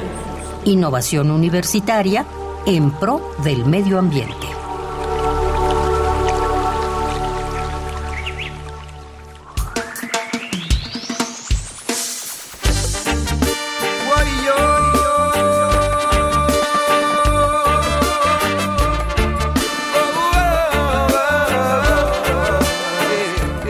Saludo con mucho gusto al público radioescucha de Prisma RU desde los micrófonos universitarios de Radio UNAM. Soy Daniel Olivares Aranda y hoy es miércoles de sustenta. Esta es la última entrega de la miniserie en la que conocimos y valoramos al grano del mijo. Considerado un superalimento por sus características nutritivas. Este cultivo de gran importancia a nivel mundial cuenta con características físicas y de desarrollo para poder prosperar en tierras áridas, con una mínima cantidad de agua y fertilizantes. A pesar de contar con dichas atribuciones resilientes, el cultivo del mijo también ha sido alcanzado por los efectos del calentamiento global, al respecto nos habla el doctor Enrique Martínez Manrique, investigador de la FESCO Autitlán. El cambio climático puede afectar a los cultivos de mijo, pero estos efectos pueden ser mucho menores que los que suceden en los cultivos tradicionales como el arroz, el trigo, el maíz, por las características agronómicas que ya mencioné antes, ¿no? O sea, su resistencia a cambios drásticos, su desarrollo sin, ah, con poca agua, el que es resistente a plagas, es resistente a, necesita pocos nutrientes en el suelo, todo eso va a hacer que estos efectos de cambio climático sean menores que en los cultivos tradicionales. Y por eso precisamente la FAO, que es la Organización de Agricultura y Alimentación de las Naciones Unidas, pues promovió, quiere promover que la gente lo conozca y conozca todas sus propiedades y que para que lo pueda consumir. Como ya lo escuchamos, la Organización de las Naciones Unidas para la Alimentación y la Agricultura, FAO, busca promover al grano del mijo, resaltando sus características nutritivas, físicas y resilientes, buscando que el consumo mundial crezca y contribuyendo a la erradicación del hambre. Por ello, en 2021, la ONU determinó al 2023 como el Año Internacional del Mijo, considerándolo una excelente alternativa para afrontar los estragos generados por el calentamiento global. El doctor Enrique Martínez nos explica la importancia de haber nombrado al 2023 el Año del Mijo. Bueno, como ya mencioné, el interés de la FAO por promover el, lo que ellos le llaman la Agenda 2030, que es llegar a tener en el mundo hambre cero, ¿no? Entonces, viendo todas las cualidades que se han visto en el en el mijo, pero el bajo conocimiento que se tiene de él, sobre todo en Europa y en América, pues se pensó en declarar el año 2023 como año internacional del mijo para promover su conocimiento. Primero, que el mijo es un grano que puede ser consumido por los humanos, de hecho que se consume, o sea, en África es como el maíz aquí en México. Y luego, en segundo, todas sus cualidades nutrimentales y el beneficio para la salud que tienen. Tercero, para que se promueva su consumo, elaborar diferentes productos a nivel semi-industrial y que esto también promueva, por lo tanto, la siembra, la siembra de, de este grano, su cultivo y pueda la gente de escasos recursos también venderlo, además de utilizarlo para autoconsumo, para alimentarse, pues también lo puedan vender. La conmemoración del Año Internacional del Mijo fue una oportunidad para dar a conocer al mundo sus propiedades nutricionales y alimentarias, fomentando el consumo responsable de este cultivo. Además de dichos objetivos, la FAO busca dar el valor económico correspondiente al grano del mijo para que su cosecha sea una actividad económica atractiva para los agricultores. Hasta aquí llega la emisión del día de hoy de Sustenta y de la miniserie del grano del mijo. Si deseas conocer más acerca de la investigación de este y otros cereales realizados por el doctor Enrique Martínez Manrique y su equipo de trabajo, puedes enviar un correo electrónico a tallerdecereales.fesc.yahoo.com.mx o consulta las redes sociales y el sitio oficial de la FES Cuautitlán. Nos escuchamos el siguiente miércoles con otro tema de sustentabilidad, medio ambiente o bienestar humano. Si tienes alguna duda o comentario, puedes compartirlo a través de las redes sociales de Prisma RU o directamente en mi cuenta de ex, arroba Daniel TV. Para Radio UNAM, Daniel Olivares Aranda.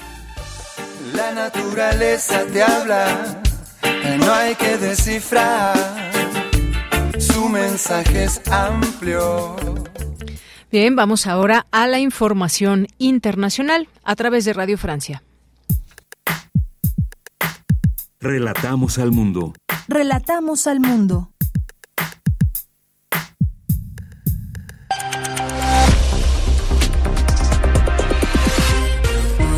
Bienvenidos a este flash informativo de Radio Francia Internacional con Víctor Mathieu en los controles. Miércoles 17 de enero y vamos ya con las noticias. Andreina Flores. Segundo día del Foro Económico Mundial en Davos, Suiza, donde la canciller ecuatoriana Gabriela Sommerfeld reconoció que su país ha caído muy bajo con la crisis de inseguridad que se vive actualmente y en la que las bandas criminales han tomado prácticamente el control. No solamente afecta a los negocios, sino que también afecta a la población civil. Difícil salir y caminar tranquilo si no se sabe si va a llegar lastimado, si va a llegar de regreso, si llegará con todas sus pertenencias, si algo va a suceder. Y se llegó a paralizar al país por el miedo y por la falta de oportunidad. Hemos caído bastante bajo. Se espera también hoy la intervención del nuevo mandatario argentino Javier Milei, quien buscará defender sus políticas ultraliberales y mostrar ante la comunidad internacional que su país es digno de confianza. El puerto de Amberes en Bélgica logró decomisar un volumen récord de 116 toneladas de cocaína en 2023. Se trata de la mayor cantidad de droga interceptada en Amberes en toda su historia. Recordemos eh, que es uno de los principales puertos de acceso de la droga a Europa, en su mayoría proveniente de América Latina. El presidente Macron anunció diferentes medidas en materia de educación, trabajo y economía para dar un nuevo aire a su gobierno. Luego de seis años y medio en el poder, Macron plantea reducir los tiempos de pantallas electrónicas en los jóvenes, implementar el uso de uniformes en las escuelas y añadir más horas de instrucción cívica. Dos aviones de la Fuerza Armada de Qatar deben aterrizar hoy en Egipto para llevar medicinas a los rehenes israelíes que se encuentran en manos del grupo islamista Hamas. También transportarán comida y enseres médicos o para los civiles en Gaza. Esto tras el acuerdo sellado entre Israel y Hamas con la mediación de Francia y Qatar. México renunció a su candidatura para ser sede de los Juegos Olímpicos de 2036, en la que competía con Polonia, Turquía, Indonesia e India. María José Alcalá, presidenta del Comité Olímpico Mexicano, planteó la opción de recibir los Juegos de la Juventud en los que compiten atletas con edades entre 14 y 18 años. Y en el abierto de Australia, tres favoritos pasan a tercera ronda. Novak Djokovic, quien tuvo que sudar el partido contra el local Alexei Popitin, también avanzó Stefanos Tsitsipas y la ganadora del US Open, la estadounidense Coco Goff, quien pasó a la tercera ronda cómodamente tras vencer a su compatriota Caroline Dolhide. Con esto ponemos punto final a este flash de RFI.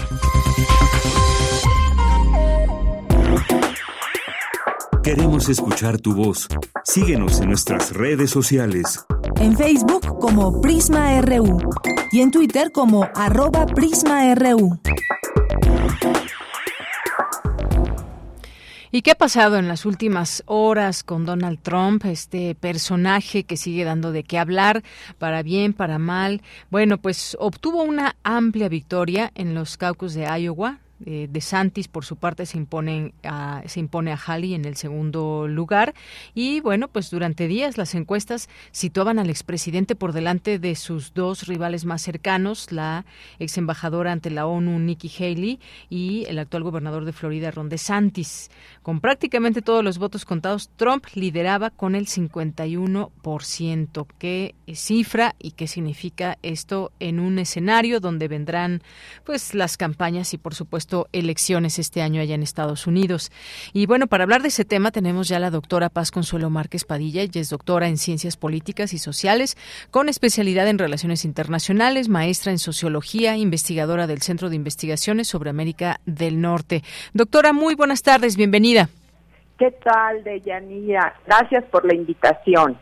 Gracias, doctora, usted por aceptar. Y bueno, ¿qué podemos decir de Donald Trump? Ya van las cosas avanzando, nos dirigimos hacia una eh, hacia un momento importante en Estados Unidos porque después de que él pretendió reelegirse, no salieron las cosas a favor de él, llega Joe Biden, pero ahora de nuevo quiere quiere participar y quiere, por supuesto, hacer un segundo un segundo mandato. ¿Qué podemos decir de este personaje que obtiene eh, pues una amplia victoria, no solamente una victoria, sino amplia victoria allá en Iowa.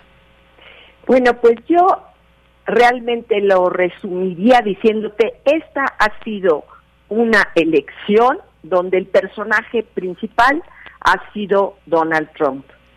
Ah, esto ha llevado a muchos cambios en esta elección que es muy diferente a las anteriores. Para empezar, te diría que normalmente, tradicionalmente en las elecciones antes de que Trump existiera, los, los partidos estaban más unidos. Entonces, en realidad, el candidato que ganaba siempre era el candidato que, que lograba eh, apoderarse de la narrativa moderada. Pero, sin embargo, recientemente los partidos se han ido a los extremos y entonces lo que vemos es que por un lado los republicanos están más cerca de Trump y del de, eh, liderazgo, del tipo de liderazgo de Trump, y los demócratas, hay muchos que en realidad se están yendo a una parte mucho más liberal o más de izquierda, digamos, más hacia eh, gentes como, como Sanders. Entonces, esto es un cambio muy importante en, en las elecciones en Estados Unidos otro punto que yo veo importante ahorita es que, por ejemplo, fíjate, los debates perdieron importancia. Antes todo el mundo estábamos esperando ya los debates que iban a hacer y, y resulta que el candidato más importante ahorita, que puede ser Donald Trump, decide que no va a ir a, a debatir con ellos. Entonces, de, repentinamente, las elecciones de Estados Unidos se han transformado de una forma impresionante. Eh, la verdad es que, por otro lado, tenemos que uno de los candidatos, que es Trump, eh, tiene miles de juicios en su contra. Entonces, esto también es inédito. Otra cosa que lo hace inédito es que los dos son candidatos muy viejos. En vez de que fueran candidatos jóvenes como un, un Obama o, mujer como Hillary, pues son dos hombres muy viejos. Entonces, sí vemos una serie de transformaciones muy impresionantes en, en esta. Y la, última, tal vez que te diría, para que me eh, comentar más, sería que, que lo que parece es que se está decidiendo quién va a ser el candidato republicano muy temprano en esta elección, cosa que no, no ha sucedido antes. Claro, ese es un punto también muy muy importante porque desde que lanzó su candidatura en noviembre de 2022, pues Trump ha dominado, digamos, la contienda por ser el candidato presidencial del Partido Republicano. No hay quien le haga mucho frente o quien le eh, quien le compita en este en este sentido. El tema de la edad, que pues sí también hay que mencionarlo, el, de, con el propio Joe Biden se ha mencionado si va a ser un segundo o si se lanzaría a hacer un segundo mandato, eh, si esto pues tiene que ver también mucho con su edad, pero también mencionaba usted algo muy importante y es pues esto este perfil de Donald Trump y lo que lo que está también pasando a su alrededor en el tema de la justicia, porque va a ir otra vez o ha ido a la corte ahora por un caso de eh, agresión sexual. ¿Cómo afectan estos escándalos o, no le afectan a Donald Trump o qué es lo que ve usted en este sentido, doctora? Eh, eh, sí, sí le afectan, pero a un porcentaje eh, muy bajo, digamos, eh, de los republicanos. Si hay algunos de los republicanos que han dicho que en caso de que perdiera los juicios Donald Trump, sería una gente que no debería de llegar a, la presidencia. Pero sin embargo, eh, el 60% de los republicanos sigue creyendo que Donald Trump ganó las elecciones del 2020. Entonces, eh, y hay muchos de estos, de este 60% que dicen, pues aunque tenga estos problemas, eh, yo voy a votar por él, debe, él debe ser nuestro próximo presidente porque le robaron la elección del 2020. Entonces, eso es muy preocupante. Una cosa que pasó ahorita en Iowa es que no se dio la misma pasión, digamos, de eh, los electores de Trump bueno, podemos eh, pensar que en realidad fue las grandes nevadas lo que hizo que fuera un número muy bajo de gente que fueran a votar. Creo que era un número más bajo de 100 mil personas, que es muy bajo. O sea, no vimos la, la pasión y, el deseo de los republicanos por ir a votar por, por Donald Trump en esta vez, ¿no? Pero aunque eh, lo podemos explicar por el hecho de que fueron unas nevadas eh, eh, muy fuertes, ¿no? Eh, pero, pero de todas maneras vemos que no se está dando este deseo de decir, no, tenemos que ir a pesar de todo, porque si no, podemos perder. Y aunque tenemos que recordar que aunque hay candidatos que no hayan ganado eh, eh, en Iowa, que hayan perdido en Iowa y que de todas maneras finalmente llegan a ser presidentes. Sin embargo, ahorita Iowa pues se volvió importante porque realmente pues ahorita parece que ya lo que se está decidiendo es quién va a ser el candidato. Entonces esto le ha dado una importancia este a Iowa.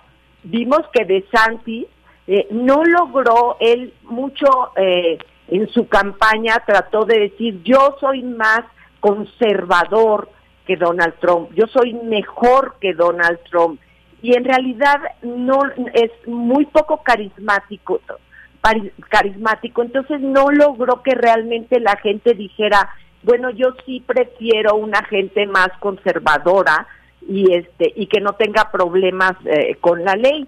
Más bien, lo, lo que es sorprendente ahorita es que, que la gente está diciendo, el votante de Trump está diciendo, quiero a Trump con todo lo que significa, con todo lo bueno y lo malo que tiene. Y por otro lado, Haley, que su discurso fue la verdad eh, interesante y atractivo porque ella dice, yo dijo ayer, no, yo no busco el pasado como Biden y Trump, sino en realidad yo voy hacia el futuro.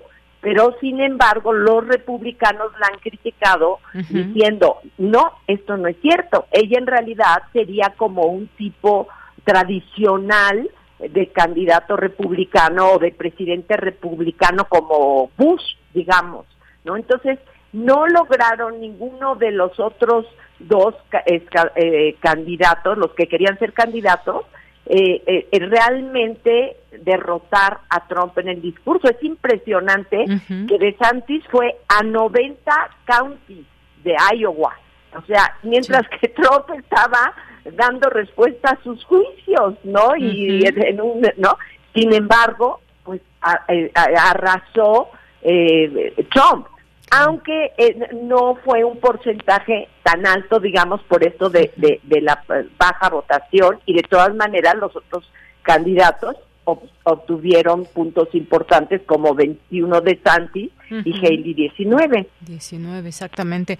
Pues sí, un fenómeno interesante que usted observa muy bien en este sentido. Mientras estaba Donald Trump ocupado en declarar, en pues en estas eh, cuestiones de, con la justicia que tiene pendientes aún, pues el otro estaba trabajando y aún así arrasa pese a pues una votación que no estuvo completa, digamos, por todo este tema también de temperaturas hasta menos 20 grados, leía yo, que es que es tremendo, pero un fenómeno muy interesante lo que está pasando con Trump y yo diría de nueva cuenta, doctora. Así así es, es, realmente una elección eh, sorprendente y también lo que ha pasado mucho es que los candidatos, otros, los que querían ser candidatos, eh, Haley y DeSantis, como que decían es que nosotros somos los que le podemos eh, ganar a, Biden, pero ahorita, ah, este, y, y que, que, que, tal vez sí es cierto, pero sin embargo, o sea, porque Haley, a lo mejor una Haley contra, contra Biden, pues a lo mejor iba a llevar más votación porque iba a, iban a haber demócratas eh, moderados que podían votar por ella y no querían un candidato eh, viejo como Biden. Sin embargo, ahorita la creencia eh, y las cifras lo que demuestran es que pues están muy parejos Biden y Trump y entonces Trump sí le puede ganar a Biden. Esa es la percepción de los republicanos, del votante republicano. Muy bien. Bueno, pues veremos qué sucede más adelante. Por lo pronto, pues este es el escenario que no queríamos dejar pasar de comentar, dada esta victoria de Donald Trump, pese a que se encuentra envuelto en estas situaciones. También han sacado cosas del hijo de, un, eh, de Joe Biden, por ejemplo, que también, pues mal, mal que bien van afectando quizás estas eh, figuras y que pues para eso se sacan en estos momentos también todo ello eh, de perseguir quizás o de ver qué está pasando en torno, en torno a estas dos figuras que pues serán muy importantes en las elecciones. Totalmente de acuerdo, los dos, es un caso insólito que los dos eh, tengan problemas legales eh, cercanos a ellos. Efectivamente. Bueno, pues doctora, le agradezco mucho su participación hoy aquí en Prisma RU de Radio UNAM. Gracias a ti, Deyanira, mil gracias. A usted, hasta luego, un abrazo. Gracias. Bien, pues fue la doctora Paz Consuelo Márquez Padilla, doctora en Ciencias Políticas y Sociales, con especialidad en Relaciones Internacionales, maestra en Sociología, investigadora del Centro de Investigaciones sobre América del Norte. Pues así va más o menos el escenario al momento en Estados Unidos con estos dos personajes, sobre todo, pues bueno, hablábamos de Donald Trump y lo que hay en torno a él. Mucha gente que, le, que, lo, que lo sigue eh, de manera permanente, que pase lo que pase, es un voto duro que le va a seguir dando y que lo va a seguir apoyando y por otra parte pues también todos los escándalos que hay alrededor. 2 con 34 continuamos. Prisma RU. Relatamos al mundo. Bien, nos vamos ahora a la sección de salud arte de mi compañera Virginia Sánchez.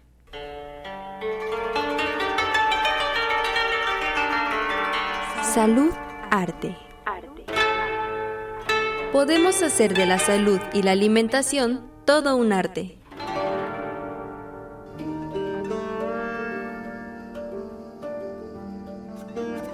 Hola, ¿qué tal apreciable auditorio de Prisma RU? Como escuchamos en la entrega anterior en voz del doctor Juan Carlos López Alvarenga, al abordar el tema de la obesidad infantil y entender el origen de lo que está considerado uno de los problemas de salud más alarmantes en nuestro país, es importante atender la alimentación de las y los pequeños desde su etapa de gestación. Y para ello, detalló el experto, es importante identificar aquellos alimentos que conforman los pantanos alimentarios, donde encontramos esos hiperlatables de fácil acceso para las y los niños. Por ello, a continuación, el nutriólogo Juan Luis Carrillo nos aproxima a la forma en que podemos comenzar a transformar esta situación, para lo cual plantea entre las soluciones la educación alimentaria desde temprana edad, sobre todo que no se tengan los alimentos hipercalóricos, en particular con tres características importantes que es el exceso de azúcar, el exceso de grasa y los alimentos que tengan una densidad calórica alta, es decir, aquellos que aún en pequeña cantidad aporten una gran cantidad de calorías, porque esto sumado al sedentarismo que suelen tener los niños y que se va creciendo en la edad de la adolescencia y en la edad adulta, pues exacerban el problema. Entonces, no tenerlos a la mano, cuidar mucho sobre todo los azúcares, ya vimos el grave problema que representa el hígado graso y por ejemplo, tener siempre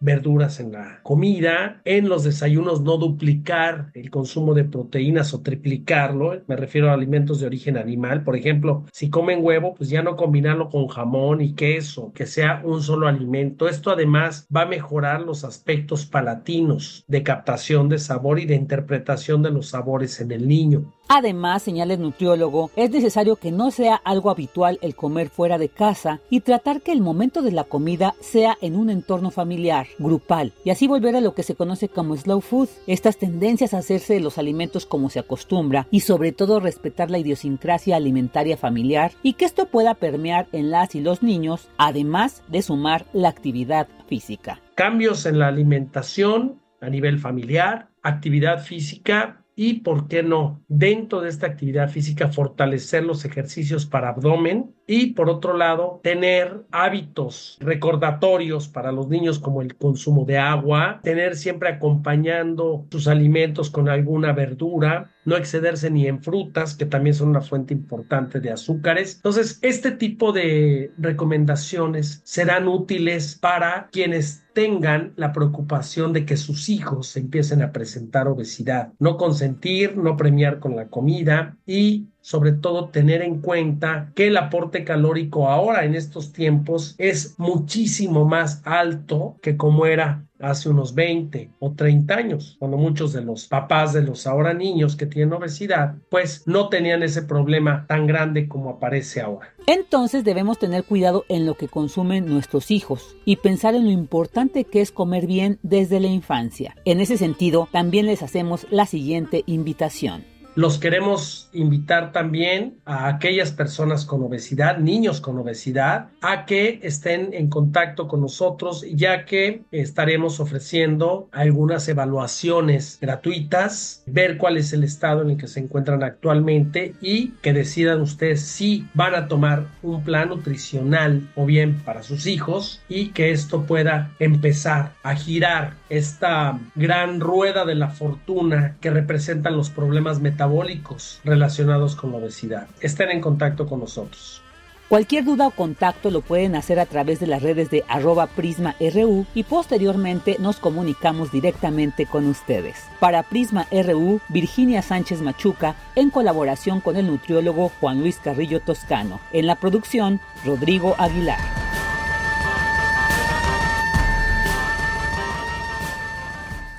Vámonos ahora a la sección Ciencia Real con Dulce García. Ciencia Real.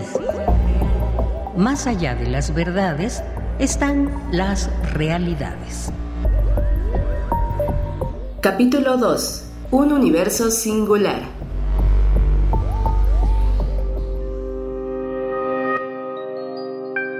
A pesar de que los resultados de los experimentos concuerden muchas veces con la teoría, nunca podremos estar seguros de que la próxima vez el resultado no vaya a contradecirla. Stephen Hawking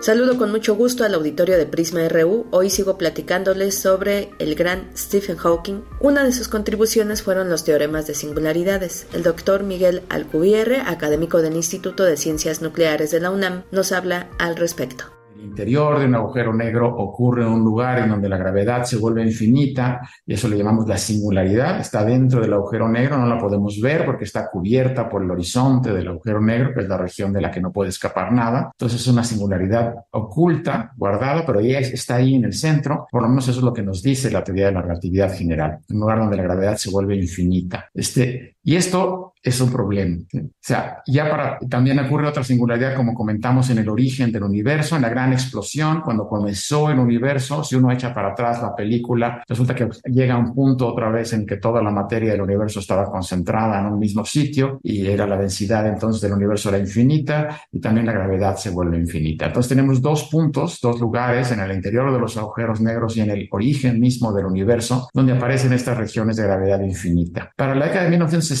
ya los físicos y los, los teóricos de relatividad general se habían ya todos puesto de acuerdo y estaban todos convencidos de que el modelo cosmológico de la gran explosión era correcto, pese a que hubo críticas, como les comenté el pasado en su momento, de hecho el nombre gran explosión originalmente es una burla de la gente que no creía en esto. Y también los agujeros negros, la existencia de los agujeros negros ya estaba muy establecida en la teoría de la relatividad general y ya los teóricos ya estaban convencidos de que eran reales, pero en ambos casos ocurrían estas singularidades, estos puntos de gravedad infinita este, y esto era un problema muy serio, porque si la gravedad se vuelve infinita en un punto, más bien lo que nos está diciendo es que nuestra teoría en ese punto falla. Este, esta es una cosa, una lección de la física. Cuando la física predice que algo se vuelve infinito en algún lugar, más bien quiere decir que nuestra teoría en ese lugar está fallando. Entonces la gente tenía muchas dudas sobre estas singularidades, pero había una esperanza. Se imaginaban que quizá estas singularidades, tanto en el interior de los agujeros negros como en el origen del universo, era un artefacto matemático debido a la excesiva simetría que se había asumido. Y bueno, según explicó el doctor Miguel Alcubierre, el primer teorema de singularidades es de Roger Penrose, que sabemos que era muy cercano a Hawking, y este lo aplicó a los agujeros negros, pero fue la base para que Hawking lo aplicara al estudio del origen del universo. Vamos a escuchar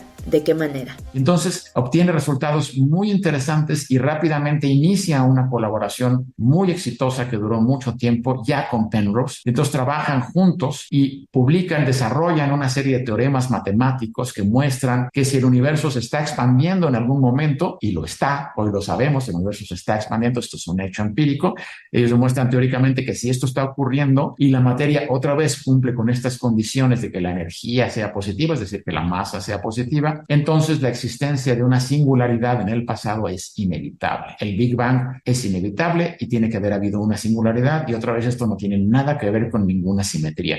El Big Bang, la gran explosión, no es un simple artefacto de las simetrías, es inevitable si la relatividad general es una teoría correcta. Aquí sí también vale la pena hacer un comentario. Estos resultados no quieren decir que las singularidades existan en la naturaleza. Lo que quieren decir es que las singularidades son inevitables en la teoría de Einstein. Si la teoría correcta es la de Einstein, entonces las singularidades no se pueden evitar. En la práctica, nadie cree que las singularidades existan en la naturaleza. Entonces, lo que estos teoremas nos están diciendo es que en estas situaciones donde la gravedad es tan extrema, la teoría de Einstein debe estar mal y necesitamos una teoría diferente, una teoría nueva de la gravedad, quizá la, la gravedad cuántica. Pues hay parte del revuelo que causaron Hawking y Penrose con estos teoremas de singularidades. La siguiente semana les seguiré platicando sobre las contribuciones de Stephen Hawking. Por lo pronto, me despido, agradezco mucho su atención. Los dejo con una frasecita con Deyanira Morán y le deseo que tenga muy buena tarde. En un universo infinito, cada punto puede ser considerado como el centro. Stephen Hawking.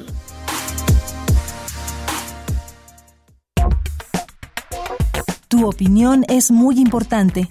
Escríbenos al correo electrónico prisma.radiounam@gmail.com.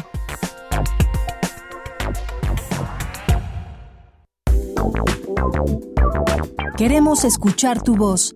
Síguenos en nuestras redes sociales. En Facebook como Prisma RU y en Twitter como arroba PrismaRU.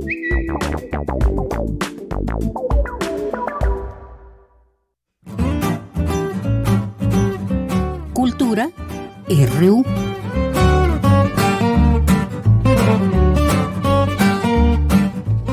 Bien, continuamos. Nos vamos ahora a la sección de cultura con Tamara Quiroz. ¿Qué tal, Tamara? Muy buenas tardes. Deyanira, muy buenas tardes. Qué gusto saludarte y saludar a las y los que siguen esta transmisión, ya acercándonos a la recta final de este día. Este día que hoy la Cineteca eh, Nacional está cumpliendo 50 años de existencia.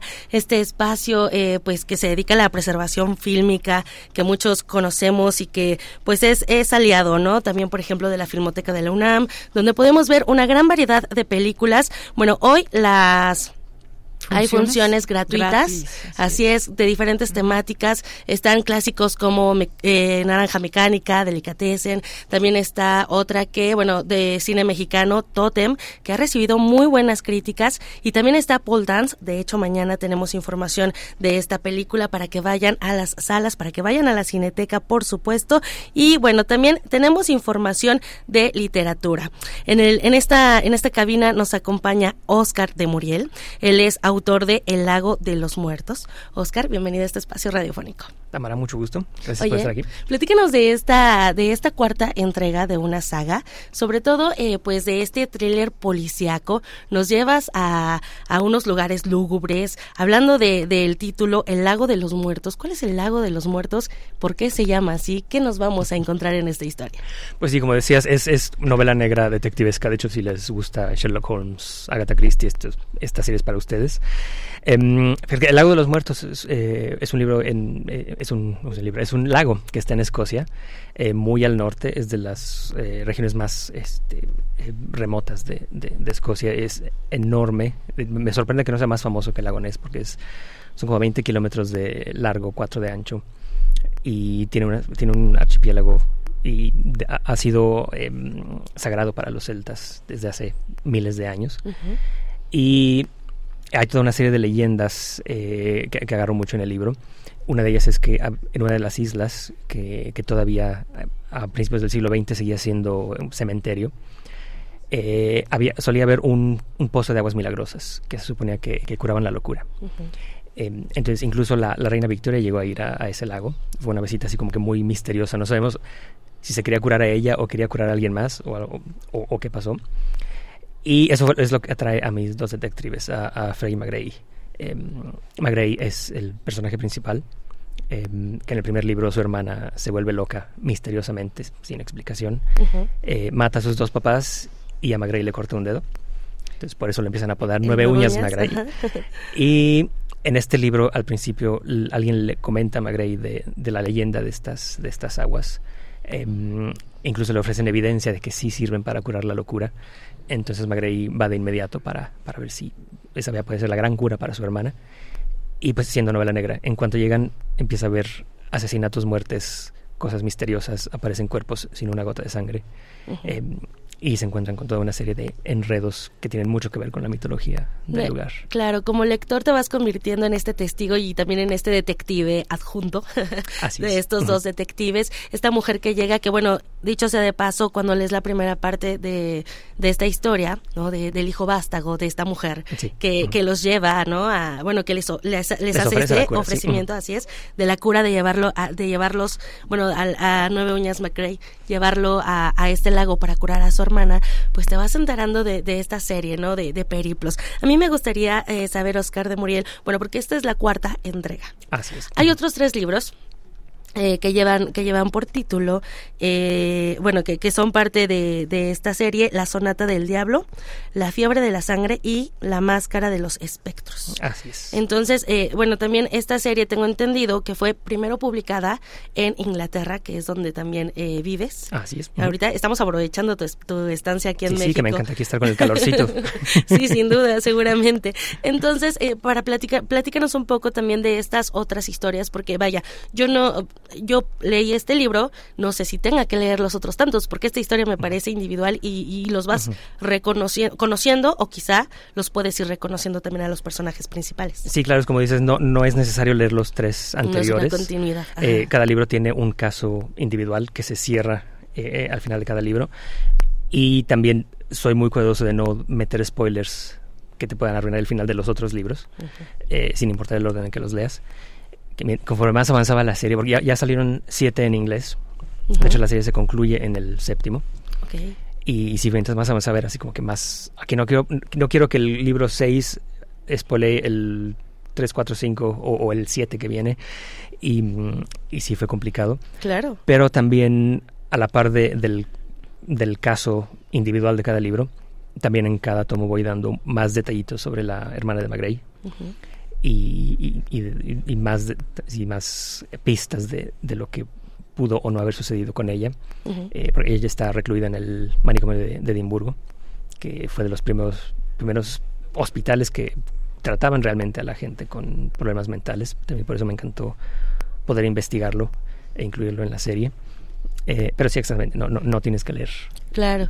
los otros libros. Es eh, excelente. Oscar, eh, me gustaría también preguntarte cómo ha sido la... Tú traduces tus libros, porque vaya, también te dedicas a la traducción y es, es un tema que a mí me gusta mucho poner en la, en la mesa porque em, no hablamos de las traducciones muchas veces, ¿no? O las malinterpretamos o decimos es que no, no, no es así o el traductor dio su propia interpretación, pero ¿cómo ha sido para ti? Pues escribirlos primero en inglés para después traducirlos, llenarlos también como vaya para, para muchas personas eh, que no hablen, por ejemplo, en inglés o que no conozcan estos lugares eh, eh, en cuanto a eh, las palabras, darle, por ejemplo, palabras mexicanas o, o estos también, este humor negro que le impregnas en, en, la historia. Sí, pues mira, me, me compliqué muchísimo la vida porque los dos personajes principales, Frey y McGray, Frey es super fifi de la High Society londinense y McGray es de la Escocia casi casi rural que en aquellos tiempos era como casi, casi salvaje.